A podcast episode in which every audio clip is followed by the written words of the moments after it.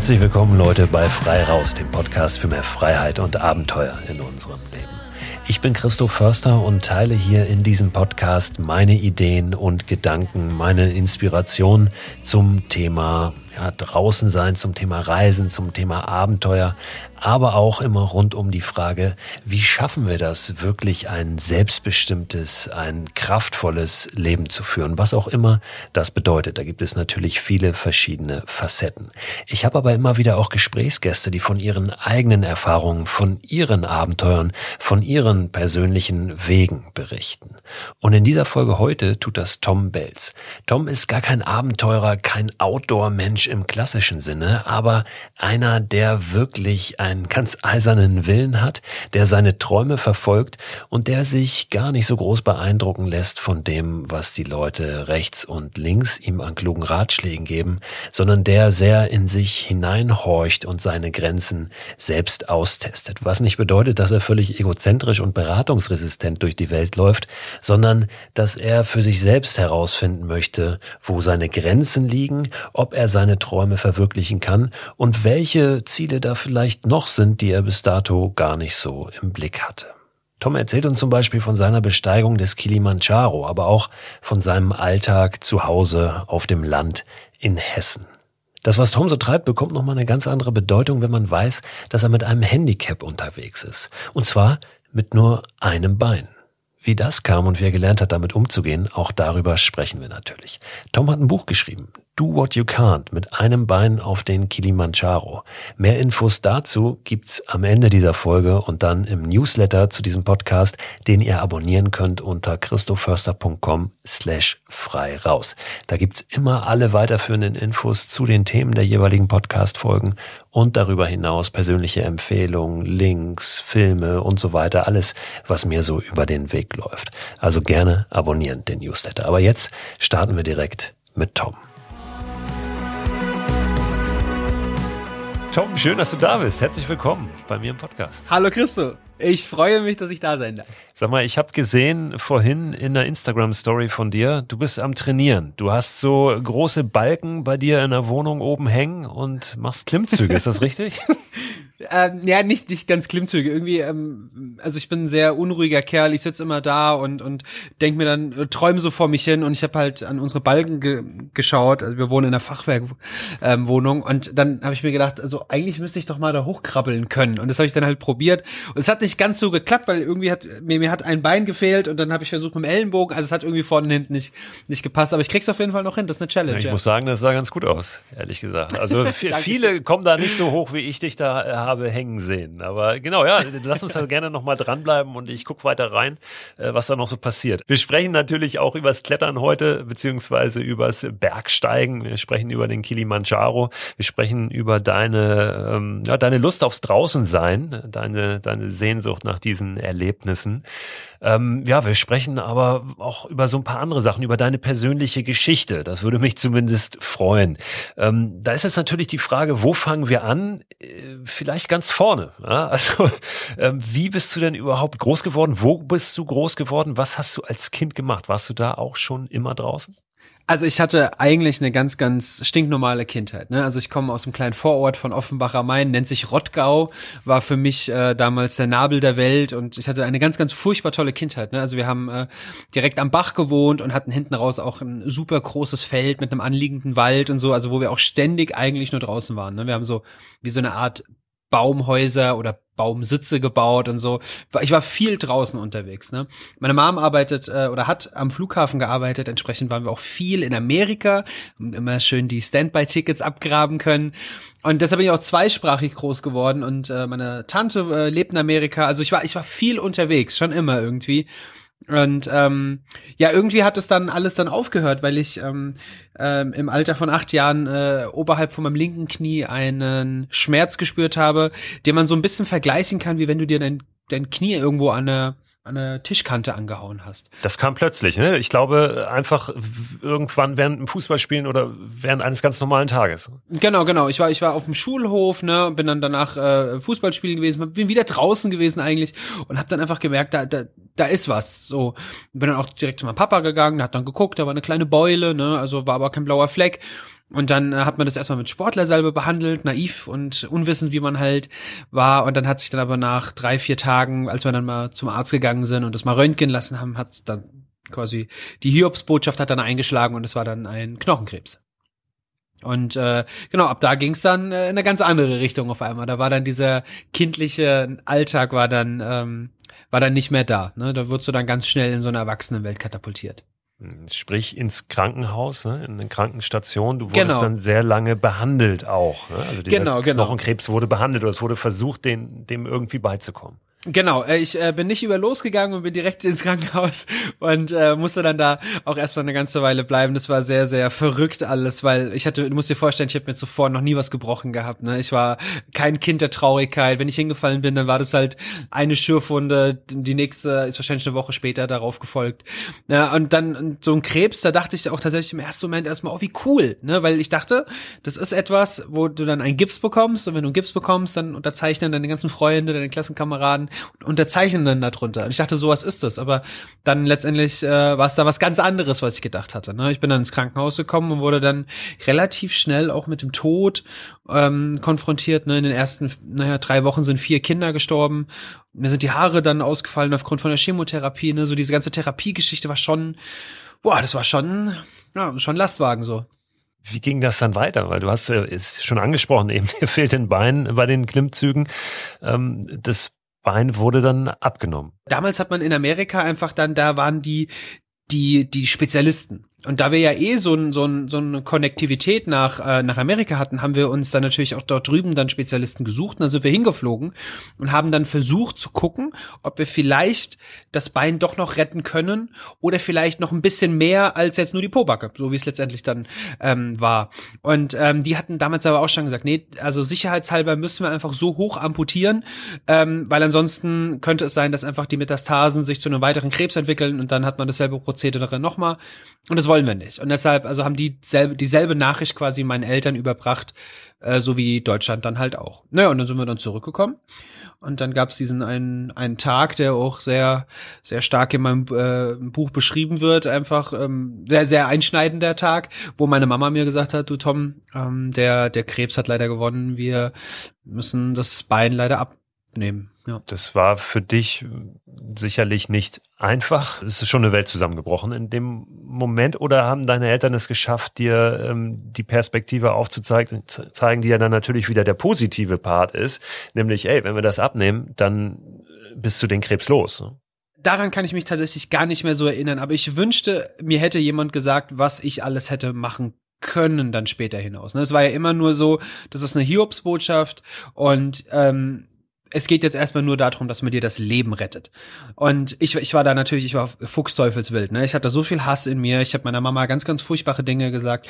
Ich habe, ähm, auf die ich auch überhaupt nicht stolz bin, aber als Achtjähriger. Ne? Ich war acht Jahre alt und wenn du dem jetzt sagst, hier, wir müssen jetzt Bein amputieren. Ich dachte in meiner Naivität, ich habe schon so viel über mich ergehen lassen, ich habe schon so viel durchgemacht, so viele Spritzen und dann sind mir die Haare ausgefallen und Nasenbluten, dann war der Stuhlgang entweder zu weich oder zu hart, ne? so viele, so viele Dinge. Ich war einfach über über ein halbes Jahr lang eingesperrt im Krankenhaus. Ich dachte, das ist alles, äh, würde das dazu beitragen, dass das Bein erhalten bleibt. Aber so war es dann nicht und entsprechend, naja, war dann auch die Frustration sehr sehr groß. Aber ich habe mich dann Gott sei Dank also mit mit meinen Eltern lange und immer und immer wieder da, darüber unterhalten und dann ähm, naja, haben wir dann halt, also ich musste dann relativ schnell begreifen, dass es da wirklich auch um mein, um mein Leben geht. Ne? Meine Eltern waren da sehr, sehr, sehr ehrlich. Ja.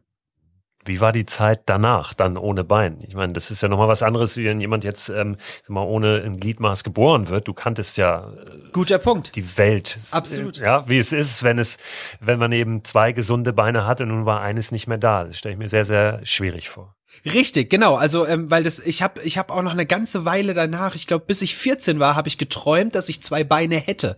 Ne? Also, also so mein Kopf hat das noch lange nicht realisiert gehabt. Und auch danach war es so, dass ich mir gedachte, so jetzt ist der, jetzt ist der Krebs weg, jetzt ist das Bein ab und jetzt, jetzt machen wir einfach weiter, wo wir aufgehört haben.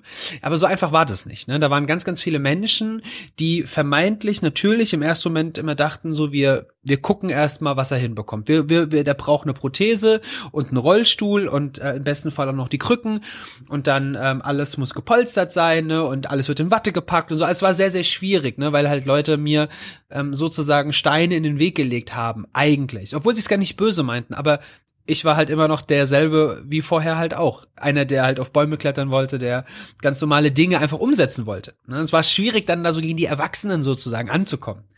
Ja, und das war dann, ähm, das war dann so, glaube ich, so der, der, der größte Schritt, dass ich einfach irgendwann gesagt habe, da war ich schon schon äh, therapiert und war quasi wieder in der Schule. Na, und da, da habe ich dann gesagt, ich die Prothese, nee, nee, das ist nichts für mich.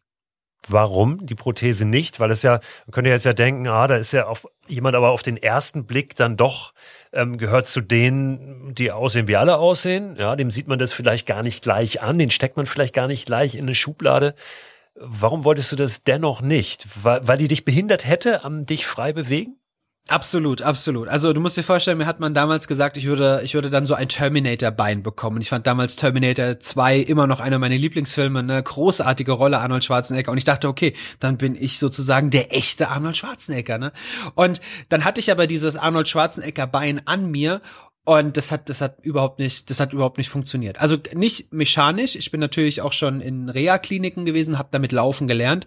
Aber es war immer so, ich habe das Ding getragen, um meine Eltern glücklich zu machen. Ich habe das Ding getragen, um eben nicht aufzufallen. Aber das hat mir so wehgetan letztendlich, weil ich dann dadurch eingeschränkt wurde, so wie du gesagt hast. Ne? Also die die Prothese war letztendlich dann die Behinderung in meinem Leben, weil ich habe zu dem Zeitpunkt habe ich mich schon so auf die Krücken eingeschossen, dass ich damit eigentlich super zurechtgekommen bin. Ne? Hab ja dann auch angefangen, wieder Fußball zu spielen, bin im Sportunterricht gewesen, bin dann einfach Rennen gewesen, Fahrradfahren, alles. Und das halt alles dann immer ohne Prothese.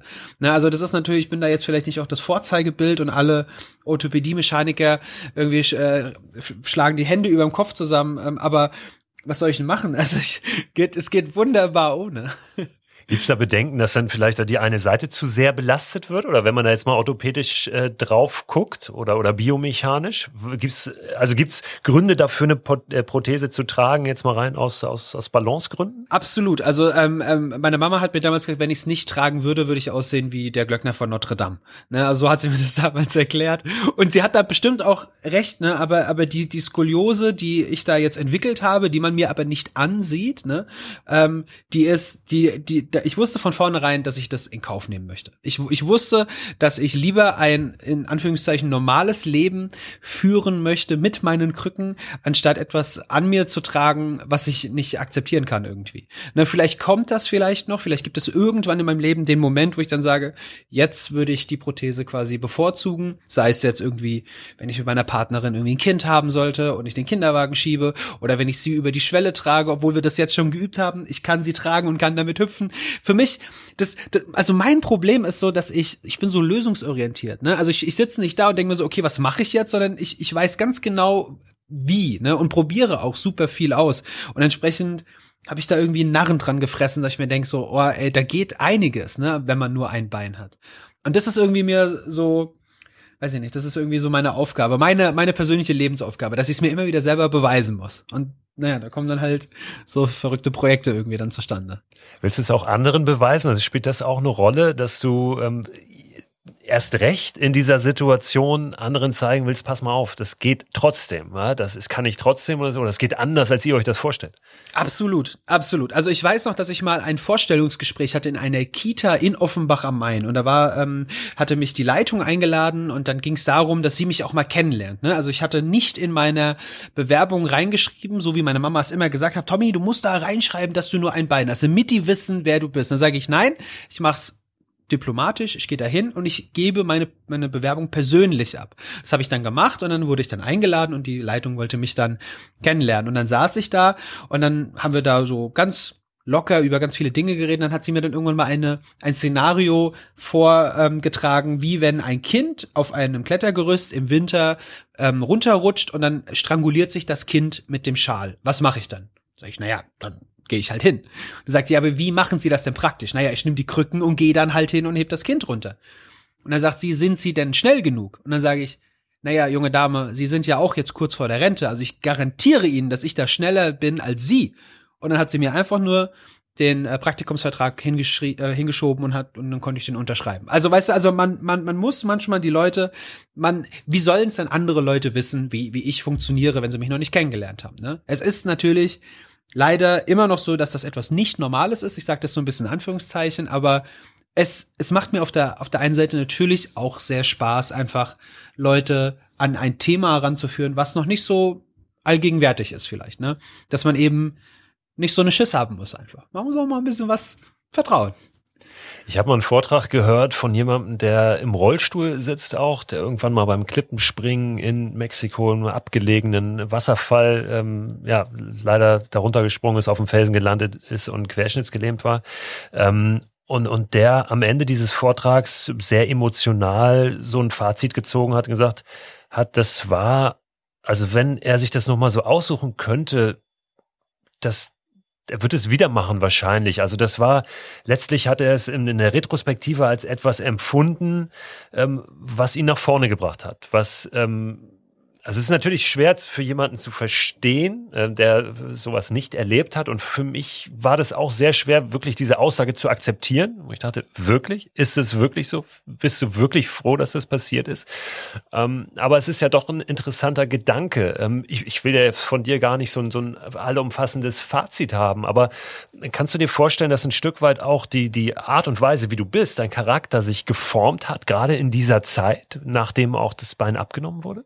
Also ich, ich kenne den jungen Mann nicht, von dem du ja gerade erzählt hast, aber ich kann ihn genau fühlen. Ne? Ich weiß ganz genau, was er, was er damit ausdrücken möchte. Also nur, nur, also wenn ich so jetzt mal so pauschal einfach sagen müsste, allein die Bindung zu meinen Eltern ist ja durch diese furchtbare Krankheit, ne, ist sie ja so eng aneinander gewachsen. Ich habe Ehepaare dort damals in meinen als ich acht war, dort gesehen, die sind auseinander gebrochen einfach, ne? Und das war das Schlimmste für mich. Ich hatte immer Angst, dass meine Eltern sich aufgrund dessen, dass ich krank bin, trennen. Haben sie nicht. Und jetzt sind die immer noch zusammen, die zwei Eierköpfe, ja? Und denen geht's wunderbar. Denen geht, die sind so verknallt immer noch. Und das ist so toll, ja? Und das hat alles damit zu tun, dass, dass deren Sohn so eine furchtbare Krankheit hatte, ne? Allein schon, dass wir beide jetzt hier sitzen und ein Interview oder ein Podcast aufnehmen, das ist so geil, ja? Und es hat ja alles damit zu tun, dass mir ein Bein abgenommen wurde. Natürlich, wenn man das alles mal so pauschal sieht und dann kann man sagen, ja Mensch, das hätte ja nicht sein müssen. Aber ich will es nicht mehr anders haben. Es sind so viele tolle Dinge passiert. Es sind also allein meine Partnerin, mein, mein, meine, meine Ausbildung, ja, also mein Job, den ich ausübe, meine, ich sage immer so, ich weiß nie, wie ich, das sagen soll, aber die Person des öffentlichen Lebens, die ja auch irgendwie mit mir schwingt, so, ne? Das ist so cool, was jetzt auf einmal alles dadurch passiert ist, dadurch, dass mir irgendwie ein Bein fehlt. Und ich bin der Einzige in diesem ganzen Haifischbecken, der irgendwie sagt, oh, für mich ist das gar nicht so schlimm. Alle fragen immer, du würdest es doch bestimmt zurückhaben wollen. Und ich so, die, die Frage stellt sich ja gar nicht. Bei mir stellt sich ja, ne, was wäre, wenn, gibt's ja sozusagen gar nicht bei mir. Bei mir ist immer nur nach vorne gucken. Ne? So, und deshalb, also ich, ich, ich verstehe den total. Aber ich, ich verstehe genauso, dass jemand, der eben nicht in der, in der Situation ist, der dann sagt, also ich kann, ich kann mir das nicht vorstellen. Ja, verstehe ich. Ich verstehe, dass jemand sich das nicht vorstellen kann.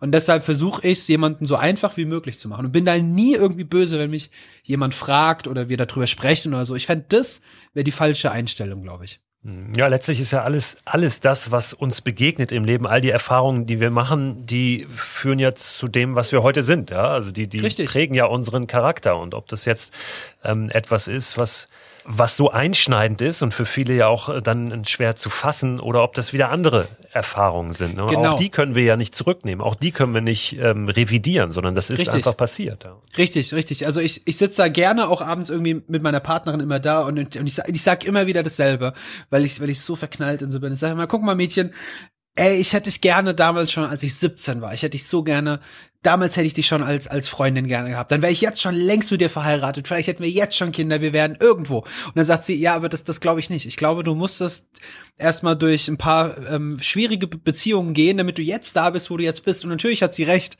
Aber in meiner Vorstellung fände ich es trotzdem schön, wenn sie damals schon da gewesen wäre. Ne?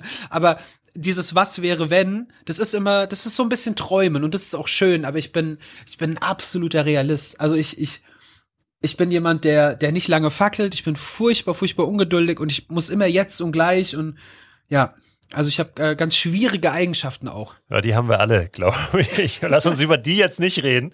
Lass uns darüber sprechen, über das nach vorne gucken und das dann wieder auch das Beste aus der Situation zu machen. Ich glaube, das ist eine der wichtigsten Fähigkeiten überhaupt, die wir uns aneignen können oder die wir haben können, das Beste aus dem zu machen, was wir haben, da wo wir sind, ja, und nicht immer nur zu sagen, hätten wir noch dies, hätten wir noch das, dann ginge uns uns gut.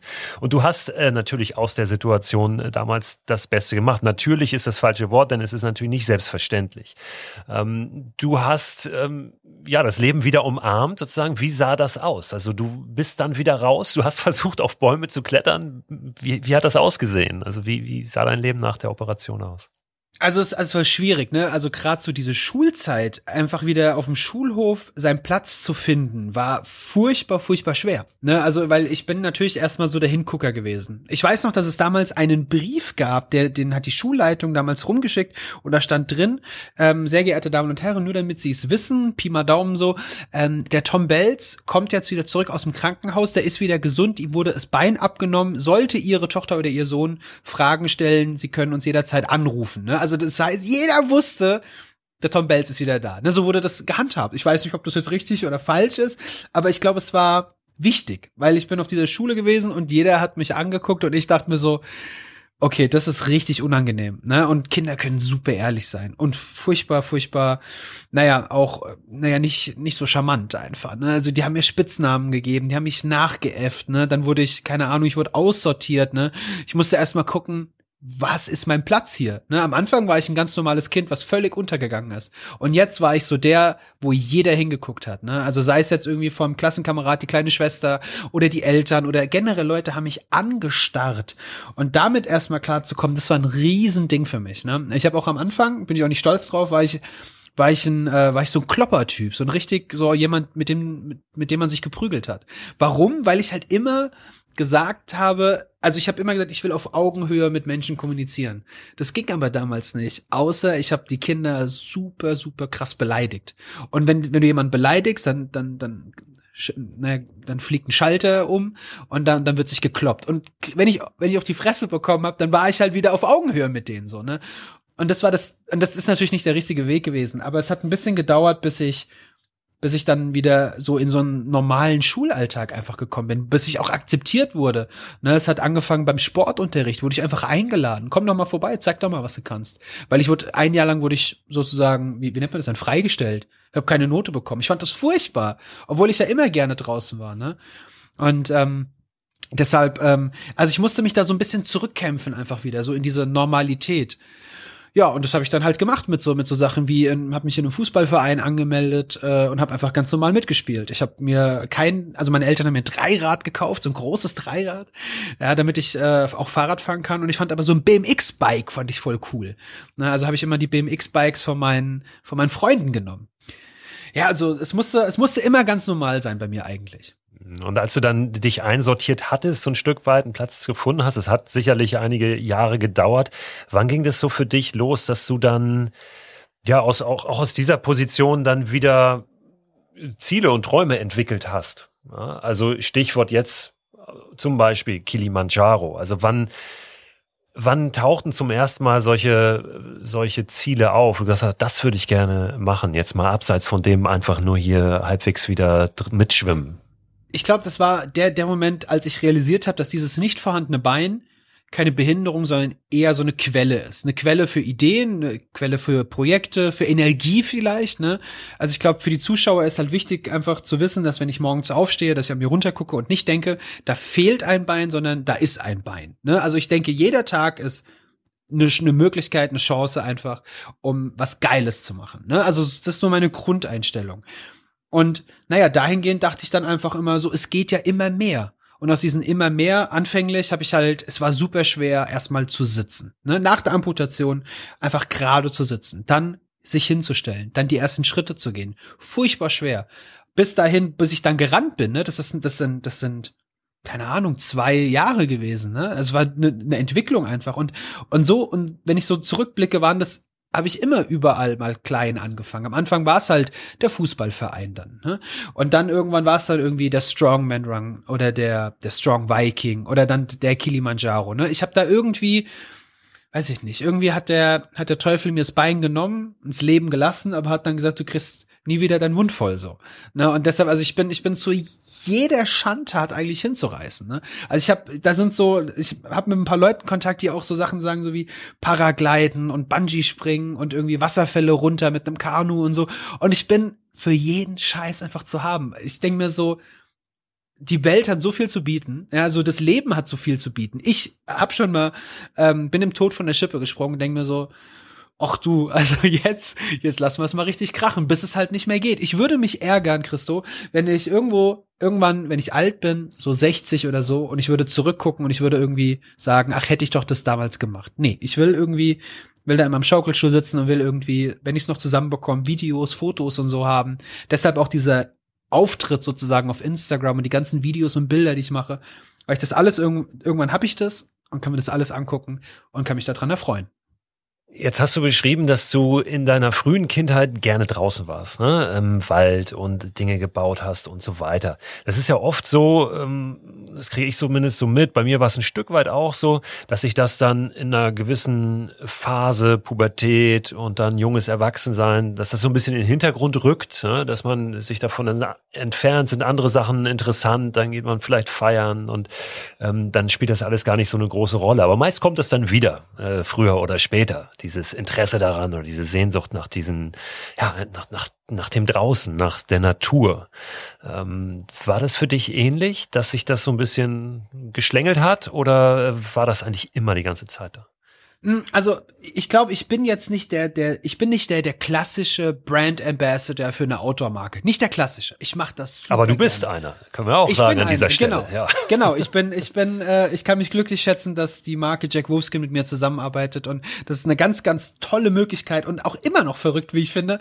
Aber, aber die, genau die wissen aber auch, dass ich gerne auch mal irgendwie mir eine Pizza bestelle und dann irgendwie ähm, Netflix gucke oder auch mal hier am Computer sitze und irgendwie mal eine Runde vor mich hin dattel. Für mich ist immer so ein gesundes Mittelmaß ist super wichtig. Ne? Also ich habe als kleines Kind, dadurch, dass ich in Amerika war, habe ich Nintendo und Gameboy gehabt und so. Aber genauso hat mein Papa mich übers verlängerte Wochenende mitgenommen an den Rhein und da sind wir angeln gegangen und kamen nach Hause, haben gestunken nach Fisch und nach Schmodder und, und haben mal ausgesehen wie wie Waldmenschen. Aber genau das ist es gewesen, was mich immer so immer so eine gesunde Mischung einfach. Ne? Also ähm, ich glaube, wenn man, wenn man halt draußen ist und einfach noch mal sieht, was die Natur zu bieten hat, da kann halt ein HD-Spiel, ja, alles, was du hier siehst, eine Dokumentation im Fernsehen, das kann da einfach nicht mithalten. Das sind halt Erlebnisse, die du praktisch halt fühlst und lebst, ne? Und du kannst dir sagen lassen, dass auf dem Kilimanjaro minus 10 Grad sind und 65 bis 70 Stundenkilometer Winde sind. Ja, das kannst du dir erzählen lassen. Aber wenn du da oben stehst und merkst, wenn du flänzt, dann, dann, dann tun dir deine Tränen an den Wangen einfrieren. Das was, das ist ein Gefühl, ne? Und deshalb, also für mich ist immer so dieses, dieses, ich gucke gerne etwas, so wie jetzt letztens habe ich eine, eine äh, Dokumentation über den K1 gesehen und dachte mir so, geil, also, warum nicht? Ne, also das, also das sind so, das sind so ganz viele Triggermomente irgendwie, ne? Und deshalb, also, ich glaube schon auch, dass ich ein gutes Mittelmaß einfach hab. Ne? Also ich bin für viele Sachen hinzureißen. Ich gehe gern ins Kino, aber mich kriegst du genauso gern irgendwie auch nackig irgendwie an Badesee hier bei uns oder so, dass ich da nachts einbreche und schwimmen gehe. Also ich bin, ich bin für alles so zu haben. Ja, das eine schließt das andere ja auch nicht aus. Ne? Das ist ja oft so eine Vorstellung, ähm, die wir haben. Ja, wir müssten jetzt wieder im Wald leben, ja, und, und Hasen und Rehe jagen. Das ist ja nicht der Fall. Äh, trotzdem können wir natürlich sehr naturverbunden sein und auch naturverbunden leben. Ne? Das ist für mich immer eine sehr, sehr interessante und spannende Frage. Wie kriegen wir das hin, eben mehr, mehr dieser Erlebnisse in unseren Alltag zu kriegen. Und unser Alltag ist ja genau das oft, was du beschreibst. Ne? Der, der findet nicht draußen im Wald statt, sondern eben auch oft vom, vom Bildschirm. Ne? Und du hast dir dann ähm, trotzdem dieses Ziel Kilimanjaro gesetzt. War das eher die Challenge? Oder hast du gedacht, ich will unbedingt auf diesen Berg, weil der so schön ist? Wie, wie, wie kam das, äh, wenn wir auf diese konkrete Herausforderung mal schauen? Mhm. Also es ist so, ähm, da war, da war natürlich mein Papa, der, der Angler, der mir ähm, schon von früher Kindheit an immer gezeigt hat, guck mal, das ist die Welt, ne, ähm, anhand von Dokumentarfilmen und allem möglichen. Damals Werner Fendt, ne, sowas war zum Beispiel ein unglaublicher ähm, Dokumentarfilmer, habe ich so gerne geguckt. Und da gab's natürlich immer, ähm, da gab's dann Afrika, ne, und Afrika, da waren dann die Big Five und dann die verschiedenen Stämme und das Land an sich, es war ja super weit entfernt. König der Löwen hat bestimmt auch noch seinen Teil dazu beigetragen. Aber da war dann immer in jeder Dokumentation war dieser große weiße Riese Kilimanjaro. Ne? Und ich dachte mir immer so, oh Wahnsinn, ey, was ein Riesengeschoss. Und mein Papa hat mir damals halt auch immer erzählt, wie man, also wie die Völker da leben und dass man, dass das wie so ein, wie so ein, naja, so, dass es viel größer ist als ein Wolkenkratzer auch und so. Und ich konnte mir das nie vorstellen. Naja, und wenn du jetzt so zurückblickst, ne, hatte ich, hatte ich ja vorhin schon erwähnt, sind einfach eine Menge Leute gewesen, die mir Steine in den Weg gelegt haben. Und die, da habe ich, glaube ich, dann irgendwann gesagt, so, ich sammle jetzt diese Steine einfach zusammen und baue da sinnbildlich einen Berg draus, den ich jetzt besteigen möchte. Und deshalb wurde es dann gepaart mit der Erinnerung an damals der, der Kilimanjaro. Und ähm, das war so ein bisschen, das waren viele Emotionen, die da reingeflossen sind. Ne? Also war einmal natürlich die Frustration, dass ich halt immer noch die Tür aufgehalten bekomme. Dass wenn ich irgendwie auf einem Behindertenparkplatz parke, wo ich ja parken darf, dass man mir noch nicht mal zwei Minuten gibt, aus dem Auto zu steigen, dass ich vielleicht noch am Handy rumdattel oder so, aber dass direkt die Leute kommen und dann klopfen und dann sagen, Entschuldigung, das ist ein Behindertenparkplatz. Ich so, jetzt gib mir noch mal zwei Minuten, bis ich mein Schildchen vorne reingelegt habe. Ne? Das sind so, so ganz klar, so viele Kleinigkeiten, die dann zusammengespielt gespielt haben und natürlich dann der, der, der Wunsch, dass ich, dass ich mir selber gerecht werde, dass ich sage, meine Behinderung ist keine Entschuldigung.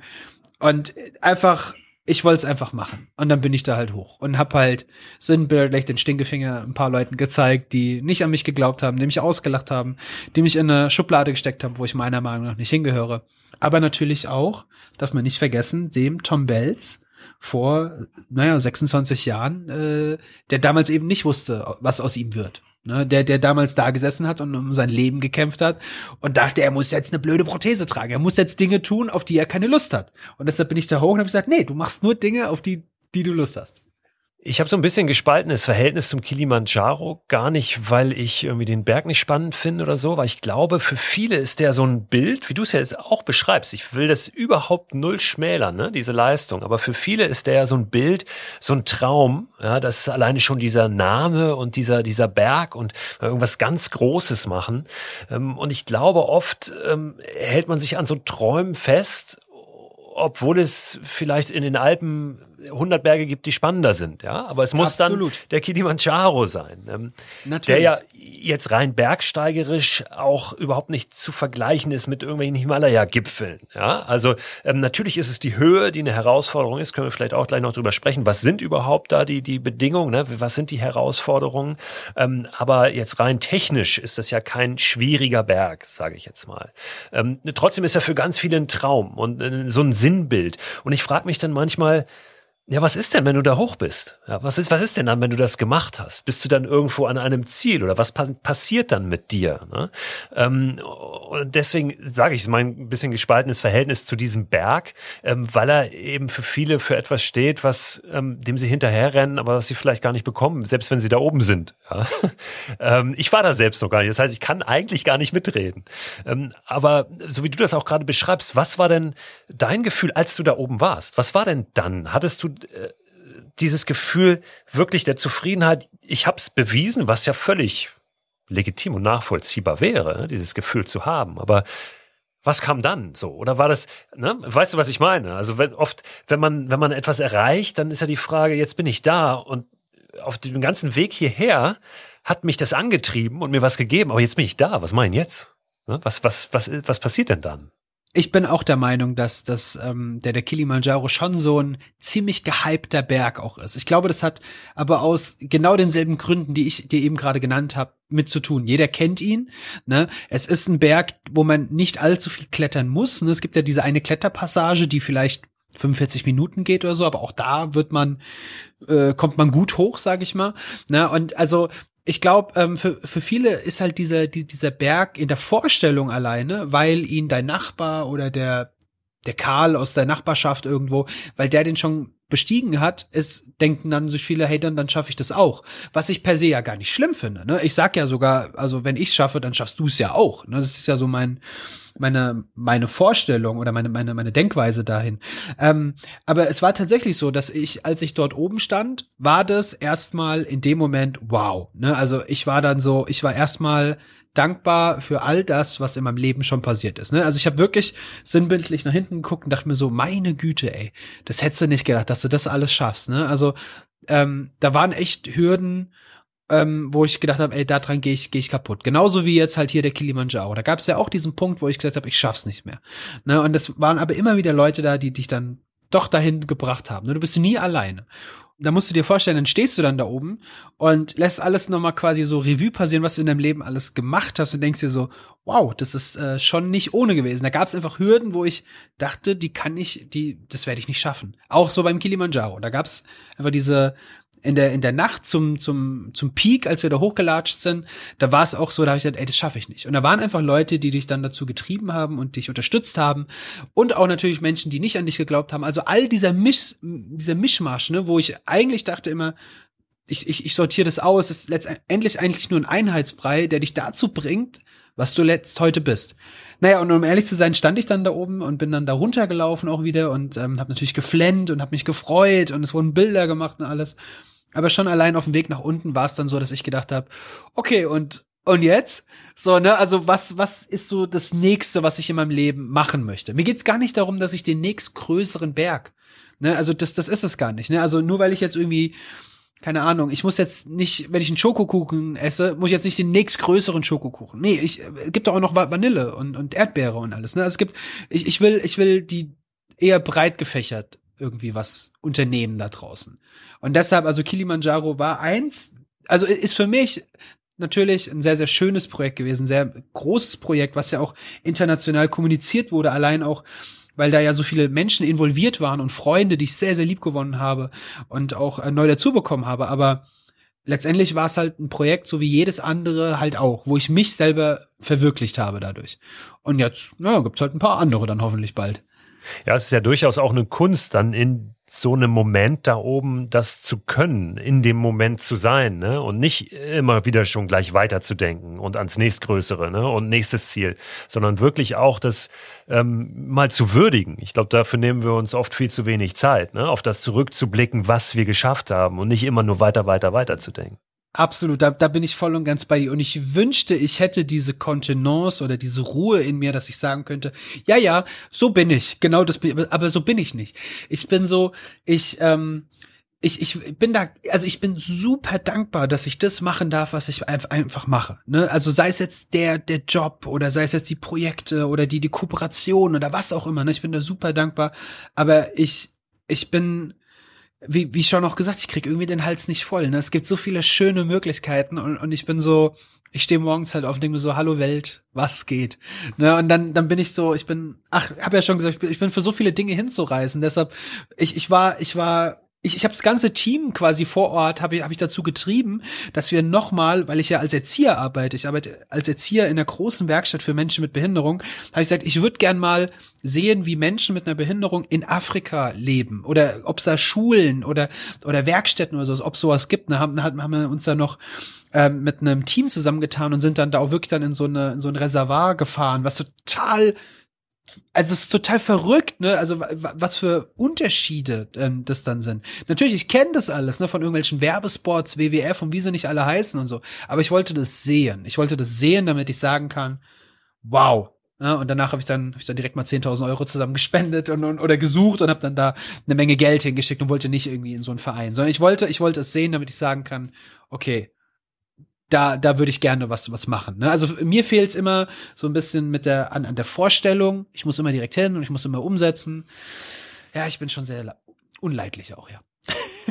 Gibt es konkrete Ideen, äh, Projekte, wenn wir über nächste Ziele sprechen? Du sagst, du hast immer viele, also welche, über die du schon sprechen magst, die vielleicht auch so ein bisschen in diese Richtung gehen. Draußen Abenteuer, aber müssen sie ja überhaupt nicht. Also was gibt's sonst? Ich wäre jetzt eigentlich ähm, letztes Jahr ähm, hat natürlich nicht ge nicht geklappt aufgrund von Corona. Wäre ich mit meiner mit meiner Freundin wäre ich nach in die Richtung von also Indonesien und hätte da ähm, zwei Tauchscheine gerne gemacht, ähm, weil sie ist eine leidenschaftliche Taucherin und ähm, wir hatten jetzt äh, trotzdem letztes Jahr hatte ich mein erstes Mal, habe so ein Babytauchen nenne ich es mal, bin so auf fünf Meter getaucht oder so.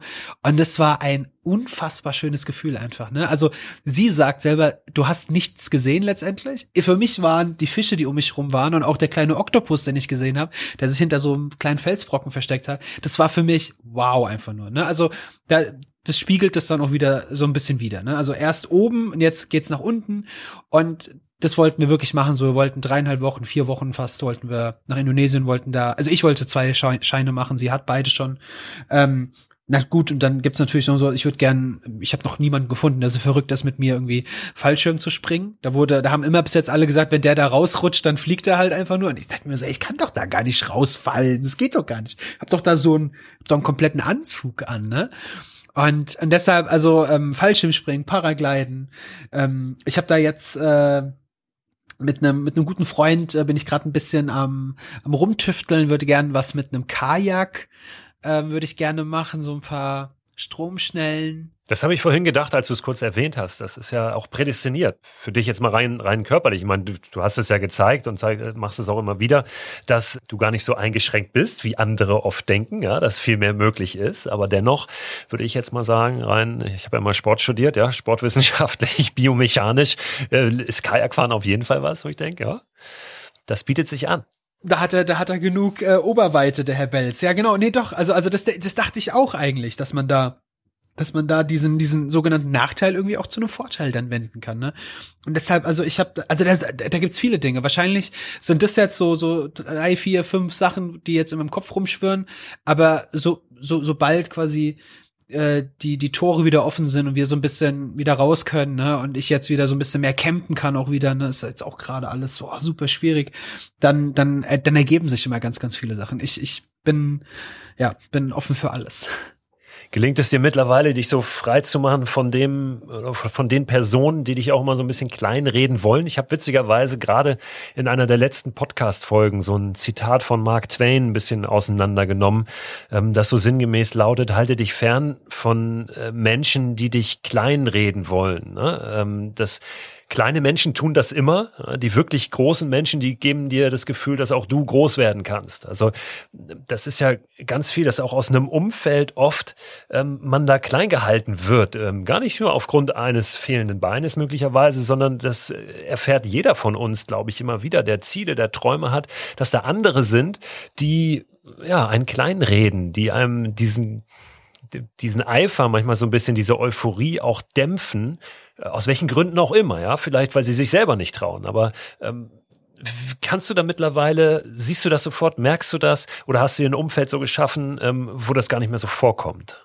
wo du eher bestärkt wirst. Sowohl als auch. Also ich finde, ich finde, finde das, das Zitat ist super, ähm, weil ich, ich, ich denke, es kann ja jemand, der mich nicht kennt, wir, wir beide kennen uns ja jetzt schon ein bisschen, aber jemand, der mich nicht kennt, der nicht weiß, wer ich bin oder was ich gemacht habe, na, natürlich werde ich da erstmal in eine Schublade gesteckt, wo derjenige dann denkt, da gehöre ich dann halt hin. Ne? Das sind dann Menschen, die mich zum Beispiel, ähm, hatte ich da das Beispiel, eine ältere Dame ähm, hat mich in einem Bus, der Bus war voll und jeder Platz war besetzt und da wollte sie mich hinsetzen lassen. Da ich meine, bitte bleiben Sie doch sitzen, wenn, wenn der Bus bremst, sind Sie die Erste, die da durchfliegt. Und nein, sie wollte per Du, dass ich mich hinsetze, denn ich denke, ich sage das jetzt mal so ähm, ganz lapidar, Menschen, die ein Bein haben oder auf Krücken unterwegs sind, die müssen sich hinsetzen. Das macht man so. Ne? Keine andere ist aufgestanden, aber die ältere Dame. Und dann ist die ältere Dame aufgestanden und in dem Moment bremst der Bus und sie sie fällt halt mir quasi auf die Brust und ich halte sie mit meinem rechten Arm fest und mit dem linken halte ich uns oben noch an, an der Stange fest. Dann habe ich gemeint, so, jetzt sind wir uns so nah. Glauben Sie mir jetzt, dass Sie sich besser hinsetzen? Und dann hat sie gelacht und hat sie sich hingesetzt. Ne? Also, wie soll denn jemand, der mich nicht kennt oder selbst wenn er mich kennt, wie soll denn jemand sich in meine Haut einfühlen? Das, das geht, glaube ich, in ganz vielen Situationen nicht. Wenn du da nicht schon mal so ein bisschen irgendwie die Erfahrung gemacht hast. Und deshalb, also ich habe früh mir sagen lassen, dass ich nichts machen muss, was ich nicht machen möchte. Und es waren meine Eltern. Ne? Also die haben beide immer gesagt, ähm, geh nie auf Risiko. Das wiederum mache ich dann trotzdem äh, so. Aber die haben ja gesagt, mach, ess nichts, was du, was du nichts machst. Also äh, ess nichts, was du nix, nicht magst. Und äh, unterhalte dich nicht mit jemandem, den, den du nicht magst. Weißt du, so, du musst nicht, nicht anziehen wie jemand, der du nicht bist. Und so habe ich irgendwie mein ganzes Leben gestaltet. Das klingt total naiv für jemanden, der das nicht lebt, aber ich, ich habe einen Job, wo ich einfach genau das mache, was ich halt machen möchte. Ich ähm, esse nur das, was ich essen möchte. Es, ich fände es total skurril, wenn ich jemandem gegenüber sitze und ich müsste Champignons essen. Ich hasse Pilze. Und, und ich würde sie dann doch essen und derjenige fragt mich dann, und hat's dir geschmeckt? Und dann sage ich, nein, hat's nicht, weil es waren einfach Pilze. Lieber sage ich doch, du, ich sammle mir die Pilze raus und erkläre ihm, warum ich's tue und damit sind beide total fein, so, weißt du? Also, ich würde mich, ich, also grundsätzlich, ich würde mich nie wieder verstellen, ähm, nur um jemanden anderen zu gefallen. Entweder du magst mich so, wie ich bin, oder es klappt dann halt nicht. Und wenn es nicht klappt, dann ist das vollkommen okay. Das hat nichts damit zu tun, dass du oder ich irgendwie böse sind oder so, sondern dann ist es halt einfach so. Ne? Und damit, wenn du diese, diese Erkenntnis irgendwann hast, dass du, dass du erstmal mit dir selber zurechtkommen musst, dass du dich selber lieben musst, dass du Erfahrungen sammeln musst, äh, die du selber entschieden hast, dann hast du irgendwann den Dreh raus und kannst dann, keine Ahnung, dich in so einen tollen Podcast hier setzen und dich mit einer tollen Person unterhalten, wie ich es jetzt gerade tue und kannst davon erzählen. Ne? Also so schwer das vielleicht auch für den einen oder anderen klingt, aber ist es gar nicht. Tom, das ist ja fast schon ein schönes Schlusswort, oder? ja, voll, total, gell? Also, also nicht, also ich, hätte, ich könnte noch ein dem paar kann ich ja gar nichts mehr hinzufügen. Gell? Nein, ich, ich danke dir total für das Gespräch. Es war sehr, sehr inspirierend und ich glaube, da können wir alle viel von mitnehmen auch ähm, an wirklich deiner, deiner Lebensfreude und uns da eine ordentliche Scheibe von abschneiden. Vielen, vielen Dank, Christo. Es hat mich sehr, sehr gefreut, dich kennenzulernen auf diesem Wege. Vielleicht sieht man sich ja mal irgendwo da draußen. Ne? Die, die Welt ist groß, ähm, aber auch irgendwie dann doch nur ein Dorf. Und ähm, ja, äh, Dankeschön. Vielen, vielen Dank, dass ich hier sein durfte. Ja, jetzt sitzen wahrscheinlich einige von uns da und denken, verdammt, die ganzen Ausreden und Gründe, warum ich die Dinge nicht mache, die ich machen möchte, warum ich meine Träume nicht verfolge, die sind doch eigentlich relativ nichtig im Vergleich zu dem, ja, mit dem Tom so umgehen musste in seinem Leben und das heute natürlich auch noch muss. Also Ausreden weg und los, auch wenn die Träume vielleicht so weit weg erscheinen mögen und es so schwierig sich darstellen mag, wirklich einen ersten Schritt zu tun. Genau dieser erste Schritt, genau dieses Anfangen, genau dieses Aufbrechen, das ist das, womit solche Reisen beginnen. Wenn ihr Lust habt, mehr über Tom zu erfahren, dann schaut euch doch mal sein Instagram-Profil an. Tom Native heißt er dort auf Instagram. Und sein Buch trägt den Titel Do What You Can't mit einem Bein auf den Kilimanjaro ist erschienen im Fischer Verlag.